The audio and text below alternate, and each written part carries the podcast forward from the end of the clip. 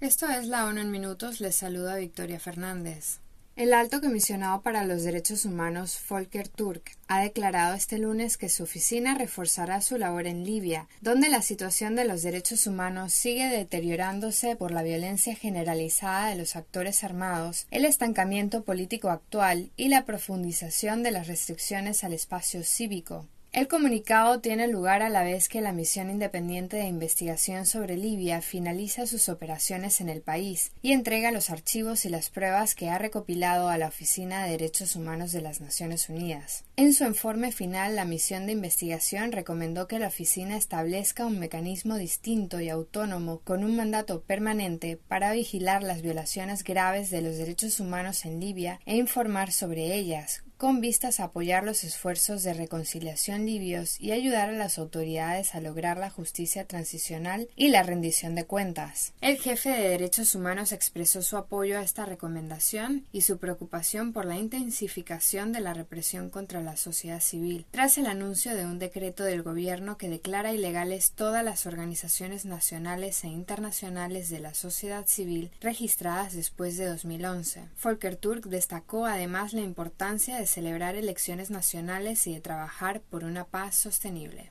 Una investigación de las Naciones Unidas en Sudán del Sur afirma que si no se ataja la impunidad, no se podrá poner fin a la violencia generalizada y a los terribles abusos contra los derechos humanos. El nuevo informe detalla cómo los delitos más graves permanecen impunes, incluidos los ataques generalizados contra civiles y las ejecuciones extrajudiciales. El informe revela además que altos cargos del gobierno y oficiales militares están implicados en graves violaciones de los derechos fundamentales. Titulado Estado de impunidad, persistencia de la violencia y de las violaciones de derechos humanos en Sudán del Sur, el documento de la Comisión de Derechos Humanos se basa en las investigaciones que ha llevado a cabo en seis estados del país y en la región vecina durante los últimos 12 meses. En la investigación se revelan abusos de distintos tipos, como la utilización de niños en las Fuerzas Armadas y en grupos armados, la violencia sexual relacionada con el conflicto, el contexto de economía política y la práctica desaparición del espacio cívico en el país.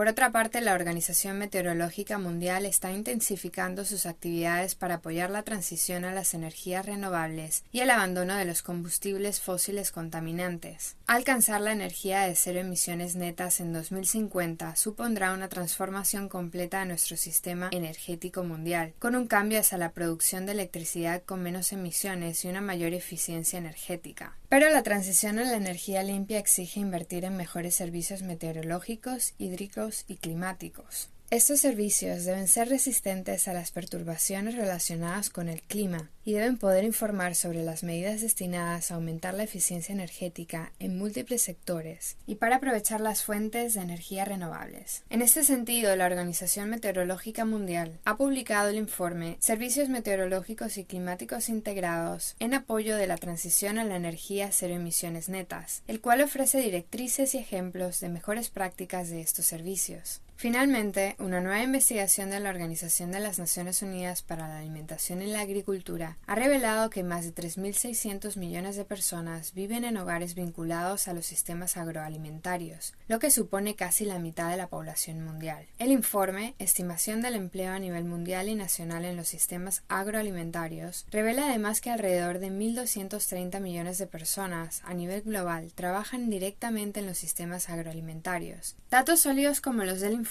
son esenciales para procurar la estabilidad de los sistemas agroalimentarios y apoyar la transición hacia modelos más sostenibles, los cuales pueden generar nuevos puestos de trabajo, sobre todo en países de menores ingresos, donde el número de personas trabajando en el sector agroalimentario es mayor. Para que los sistemas agroalimentarios sean sostenibles es necesario tener en cuenta la nutrición, la salud y el cambio climático, aseguró el principal autor del informe, Ben Davis. Las agendas políticas a nivel nacional y mundial deben abordar los desafíos a los que se enfrentan los sistemas agroalimentarios de forma integrada. Los datos deben incluir todo el proceso, desde la producción de alimentos pasando por su procesamiento y transporte hasta el consumidor, todo lo que hay detrás de lo que comemos, añadió Ben Davis. Victoria Fernández, Noticias ONU.